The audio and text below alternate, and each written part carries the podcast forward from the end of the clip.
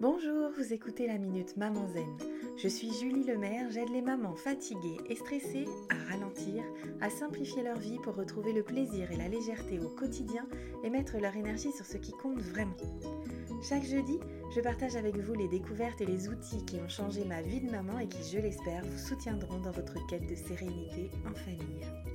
Assurez-vous de vous abonner au podcast pour être notifié des nouveaux épisodes chaque semaine et être bien sûr de n'en manquer aucun.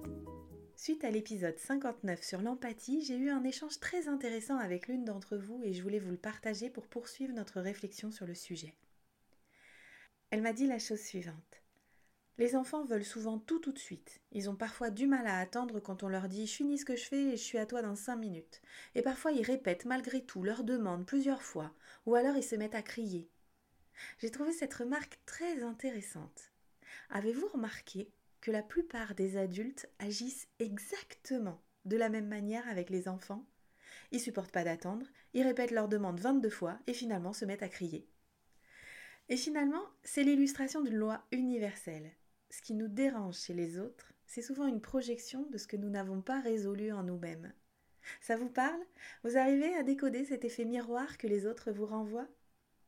Je vous donne rendez-vous la semaine prochaine pour une nouvelle Minute Maman Zen. En attendant, je vous invite à télécharger mon rituel de fin de journée pour maman fatiguée et stressée et à rejoindre la tribu Maman Zen sur WhatsApp. Vous trouverez tous les liens utiles dans les notes de cet épisode ou sur mon site www.mamanzen.com. Vous pouvez également y trouver toutes les infos sur mon programme C'est décidé, j'arrête de crier et de stresser.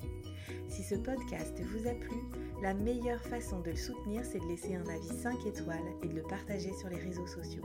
Ça permettra à d'autres mamans de découvrir le podcast plus facilement. À très vite!